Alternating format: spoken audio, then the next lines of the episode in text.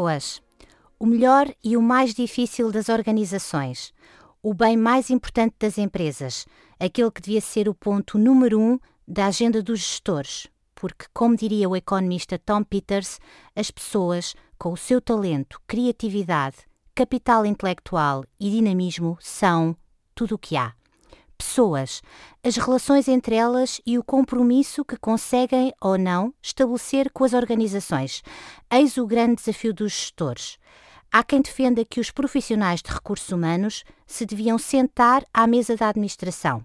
Era isso que devia acontecer num mundo em que os líderes reconhecem que o talento não se limita a apoiar a marca. O talento é a marca, diz o mesmo Tom Peters.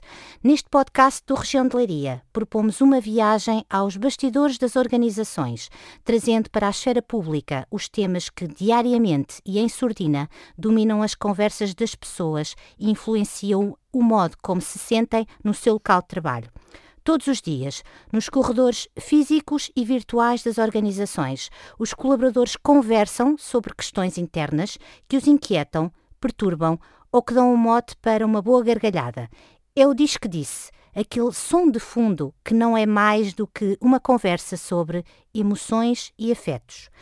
Códigos de conduta, ordenados, conflitos, relações amorosas, colaboradores difíceis, contratação de familiares, gabinetes individuais e teletrabalho são alguns dos temas que vão passar por esta rádio Diz que Disse. Para nos ajudar a escutar essa voz interior das organizações, contamos com o conhecimento e a experiência de dois especialistas em pessoas. Patrícia Ervilha, de Leiria, licenciada em Sociologia e pós-graduada em Psicologia Social e das Organizações, tem dedicado toda a vida profissional ao desenvolvimento de pessoas. Como gestora de pessoas, como responsável de formação, consultora e também como formadora, são já há mais de 20 anos a percorrer o caminho do desenvolvimento de pessoas e com pessoas. Artur Ferraz, natural da Marinha Grande, desde 1995 que trabalha em gestão de pessoas com entidades públicas e privadas em Portugal e no estrangeiro. Consultor nos domínios da liderança, gestão avançada de equipas, motivação, vendas, avaliação de desempenho, gestão emocional, gestão por competências. É ainda criador de projetos empresariais envolvendo, por exemplo, sistemas de informação. Este programa tem o patrocínio de LPM, concessionário Peugeot, FNAC, ISDON, Marinha Grande e Randstad, especialista em recursos humanos. Códigos de conduta é o tema do primeiro programa da rádio Disque Disse. O que se pode e não se pode fazer no local de trabalho questões como posso usar unhas de gel e adereços que provoquem ruído como pulseiras e anéis. O uso de gravata é obrigatório todos os dias. E a barba, posso não a cortar? Quantos cigarros tenho direito a fumar durante o horário de trabalho? E cafés, quantos posso beber? A todas estas perguntas, o Código de Conduta deve dar resposta? Não será isto um colete de forças que restringe a liberdade e interfere com o bem-estar de cada um? Aqui está a primeira provocação. Patrícia, o que é um código de conduta e para que serve? Olá, Patrícia. Olá, Arthur. Olá. Uh, um código de conduta. Vamos começar pelo código de conduta. Então, o, o código de conduta é aquilo que uh, permite que exista uh, transparência, clareza, é aquilo que permite que uma empresa defina e transmita para os seus colaboradores e comunique um, o que é que é aceitável e o que é que não é aceitável naquela empresa. Portanto, o código de conduta é essencial uh, para que as pessoas saibam com o que é que podem contar, fundamentalmente. E exemplos de aspectos que podem estar inscritos no código de conduta? Patrícia, já, já referiste alguns uh, logo, logo na, no, no, início, por questões como as pausas para café, uh, as regras de vestuário existem ou não existem. Uh, por exemplo, se há fardamento, uh, são tudo temas que devem constar no código de, uh, de conduta. por exemplo, se há fardamento, o fardamento, que, que, exceções é que pode haver à utilização do fardamento? Quantas fardas existem? Quantas vezes têm que ser lavadas? Até este tipo de questões que parecem pormenores que cada um saberá uh, tratar, nem sempre não é? Uhum. Nem sempre aquilo que eu acho que pode ser uma lavagem uh, uma vez por semana é suficiente, uh, outras pessoas, uh, para outras pessoas será todos os dias. E então é esta, no fundo, é tentar homogeneizar e também, também com isso, contribuir para uma imagem da empresa que é aquilo que se pretende. Não deixar ao critério de cada um e ao famoso bom senso que, que, é, que é muito, muito traiçoeiro. Arthur, um, existe o código de conduta informal e formal, se calhar na maior parte das empresas existe de forma informal, mas porquê é que é importante ele ser formal? Olá Patrícia. Olá Patrícia. Bom, hum, é, é, importante. Há, um, há o código de conduta informal e muitas vezes ela é tão informal que como não é referido, não é um elemento da estrutura, faz com que as pessoas dentro da empresa um, ehm, utilizem muito o disco disse, não é? E, e portanto, é, é, é, essa é a principal uh, questão aqui em cima, que é o código de conduta é um elemento da estrutura da empresa. E, portanto, para poder uh, ser uh, utilizado, ele tem que ser visto como uma, um elemento de estrutura. É? é? como irmos ao. Quando vamos ao, ao, ao, metro a Londres, eu gosto de ouvir aquela frase, acho que toda a gente adora ouvir aquela frase do Mind the Gap. Não é? Mind the Gap, Mind the Gap, eles até t-shirts fazem disso. Não é? Mas porquê que isso existe? Porque, qual é a lógica? A lógica é, é, é criar uma habituação é um hábito que se cria. E o hábito transforma-se de várias formas. É? Hoje, por exemplo, temos pessoas que ah, pode ou não pode estar em determinadas funções com o telemóvel na mão. Por exemplo, enquanto está, por exemplo, numa fábrica. Ah, mas o, o trabalho passa. Pois, mas não está escrito em lado nenhum que não pode. Até, até estava em algum sítio escrito. Mas se isto não for reforçado, é muito difícil de ser utilizado. Então, um, é, é, aqui que entra, efetivamente, diria eu, a importância do Código de Conduta. O Código de Conduta não é um documento, é um elemento da estrutura. É aquilo que nós queremos que sejam hábitos que aconteçam dentro da empresa e que têm que ser naturalmente eh, eh, tidos em atenção relativamente ao sistema legal que existe também num determinado país. O Código de Conduta não pode ir contra eh, aquilo que é legal, não é? Dentro do país. Claro. E quando a pessoa é contratada, deve ser dado conhecimento logo uh, de qual é o código de conduta da, da empresa, sendo que isso espelha também os valores da própria empresa? Patrícia. Totalmente, totalmente. E é, e é uma excelente questão. Uh, o código de conduta, como diz o Arthur, não, não, é, não é um documento para, para estar lá bonito e está feito, não é? É um documento para ser o mais partilhado possível. Idealmente, eu devo ter acesso ao código de conduta antes de assinar o contrato com a empresa, não é? Eu devo saber o que é que me espera e o que é que espero daquela empresa a priori. Uh, muitas vezes não acontece. Muitas vezes uh, eu já fui contratado, já passei com o processo todo uh, e depois então, agora vamos ler os documentos da empresa e está lá no meio o código de conduta e até diz lá alguma coisa com a qual eu não me identifico muito.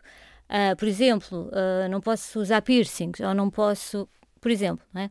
e só vou ver isso depois. Isso até me pode fazer não querer fazer parte daquela empresa. E depois é uma grande chatice. Lá paras, o, o, aquele, aquele, recrutamento acabou, aquela pessoa vai embora, recomeça tudo outra vez. Portanto, deve ser um, um, uma transparência total desde o início e deve ser mostrado na, na, na forma que existir. Uh, sim, antes ainda, no ideal, claro, antes ainda da assinatura de contrato. E quando a empresa não tem código de conduta e decide instituir isso, ou seja, criar esse conjunto de regras, formalizá-las e comunicá-las aos trabalhadores, qual é o primeiro impacto dos trabalhadores? É, ele tem que ser preparado e por isso é que é preciso preparar um processo desses. Uma coisa é eh, eu conhecer as regras à partida, outra coisa é, a meio do jogo, a regra muda. Então, essa, se eu vou ter que mudar as regras, eu tenho que começar a preparar as pessoas para essa mudança. Eu não posso fazer isso, como muitas vezes acontece, eh, eh, escrevendo e pondo num placar e agora passa a fazer isto. E isto vai ter um impacto negativo. E tem normalmente um impacto negativo. E, portanto, elas devem ser envolvidas nesse, na discussão dessas regras? Algumas provavelmente sim, outras provavelmente é, são coisas que se têm que fazer, não é? porque, por alguma razão, por exemplo, numa indústria alimentar em que há um conjunto de regras que de repente mudou a legislação e obriga a determinadas coisas, que vai fazer e vai ter um impacto na mudança no trabalho que as pessoas fazem, naturalmente a empresa vai ter que pôr em prática essa nova uh, prática, não é? Passando aqui a redundância, mas as pessoas não estão eh, muito para aí viradas muitas vezes. Então é preciso prepará-las, eh, independentemente de ser um imperativo legal. Porque elas, ah, isto agora é tão mais difícil, agora vai ser isto. Portanto, se nós já sabemos que é uma medida que vamos tomar pode vir a ter um impacto negativo na equipa, então há que preparar isso com antecedência. É, é um bocadinho gestão da mudança, não é? Quais são as práticas mais difíceis de instituir neste género de, de questões? É, por exemplo, é cumprimento de horários, é uh, restrição de, em relação às pausas, em relação a, às oportunidades de beber café, de fumar um cigarro, é, é, são restrições ao nível do vestuário, uh, de, de, da nossa aparência. Há, há, tem percepção do que é que é mais difícil levar as pessoas a fazer ou a não fazer? Não sei, eh, é uma, é uma, boa, é uma boa questão. Não, não, não, não tenho certeza, certezas aqui, Patrícia, não tenho dados, não é? Mas claro. uh, acredito que uh, passa um pouco por aquilo que realmente são restrições ao, ao, dia a dia, não é? Eu não posso ir beber este café, não posso ir fumar aquele cigarro, não e, posso. E era não, algo, não. se calhar, Patrícia, que era habitual, é? muitas vezes a ver com Sim. isso. É, era habitual eu passar pelo gabinete da Patrícia e dizer assim: Ó oh, Patrícia, vamos beber um café e vamos. E agora, olha, agora não, além... não posso, porque já esgotei aquele Exatamente. café da manhã, por exemplo. Exatamente. Não é? Portanto, eu acho que o não provavelmente aquilo que vai causar mais o não posso fazer a partir de uhum. agora, aquilo que Sim. vai causar. Uh... Penso que estes hábitos, são, são muitos estes hábitos sociais que estavam enraizados muitas vezes, não é? E esses são mais difíceis de ser de, postos. Por exemplo, deixar de usar as unhas de gel Sim. ou a obrigatoriedade de usar a gravata. Pois, até porque hoje em dia até o uso da gravata só se coloca até mais em algumas empresas ou mais algum tipo, bancos, etc. É? Estamos mais abertos relativamente a essa parte, mas há práticas do dia a dia que se calhar se torna mais difícil, não é? E essas eh, são, são mais complexas de ser alteradas. É? Até, normalmente devem ser eh, vistas. Eu, eu, no outro dia estava a fazer esse exercício exatamente com a, a prática dos cigarros não é? Que era um indivíduo que dizia, pá, eu, eu preciso de fumar uh, cinco cigarros cada, de manhã no mínimo. E os outros, mas eu não fumo. Então como é que eu vou... Uhum. Um, ehm, como é que eu vou uh, porque é que tu tens direito e eu não tenho, não é? E essa é uma questão que não é fácil de ser uh, trabalhada diretamente, mas às vezes, se for em grupo, é mais fácil. Uhum. Mas, Patrícia, deixa-me só aqui, agora quando deste o exemplo das unhas de gel, eu penso que aí está um, um, um exemplo extremamente crítico porque é muito importante para as pessoas. Para as pessoas que fazem e que têm, de facto, e a maioria das pessoas uh, tem essa preocupação e essa prática, uh, penso que será uma grande dificuldade se disserem a partir de agora não vais poder Exato. usar uh, unhas de gel, não podes usar nada nas mãos. Parece-me que a parte estética também terá aqui uma, uma, uma carga muito importante, como a maquilhagem ou quando se usa farda, eh, muitas vezes as pessoas tentam compensar o facto de terem que usar farda com estas que são mais as suas características, o tipo de maquilhagem o tipo de unhas. Ou... E quando não o podem fazer, penso que também colocará aí uh, alguma resistência. Em relação, por exemplo, ao, ao, vestuário, no caso das mulheres, o salto alto, a mini saia, uh, isso é fácil de, de alterar não é fácil, quer dizer, eh, por, por base, por sistema, uh, mudar nunca é fácil, não é? Podemos passar desta, quase desta premissa, mudar nunca é fácil, mas é possível. Uh, agora, como nesta questão do, dos cigarros e como na questão de, de, da roupa, tem que ser tudo muito bem explicado. É? As pessoas têm que perceber, porque se fizer sentido, se Sim. fizer sentido Exato. aquilo que o argumento, Sim. a pessoa entende e aceita pode concordar mais ou menos, pode demorar um pouquinho mais ou um pouquinho menos, mas aceita. Mas tem que fazer sentido. Mas para isso tem que ser explicado e discutido. Essa é a, a quem é que compete explicar? A pergunta é, é, é aberta, é para mim, é, pode ser. É, então, eu diria que compete, é, compete se tivermos um departamento ou uma área de gestão de pessoas, hum. compete a essa área fazer isso. Se não tivermos, compete às FIAs fazerem, seja lá elas quais forem. E principalmente se a empresa for muito grande, compete em primeira instância que, que, que haja, lá está, a estrutura que o comunique, que é para depois as FIAs sentirem que essa questão está elaborada. Eu acho que aqui a grande questão é, é isto ser trabalhado com, eh, com, esta, com esta particularidade, é saber que cada coisa, como dizia a Patrícia, cada vez que é preciso mudar o que quer que seja, por mais simples que pareça, é fundamental envolver as pessoas, mesmo que seja uma coisa que elas não vão poder alterar a decisão, porque ela já está tomada, mas elas têm que ser ouvidas, nem, nem que seja para ser boa. Então, como é que podemos minimizar uhum. esse processo ou em que medida é que ele vai acontecer? Não é? E quando há incumprimento?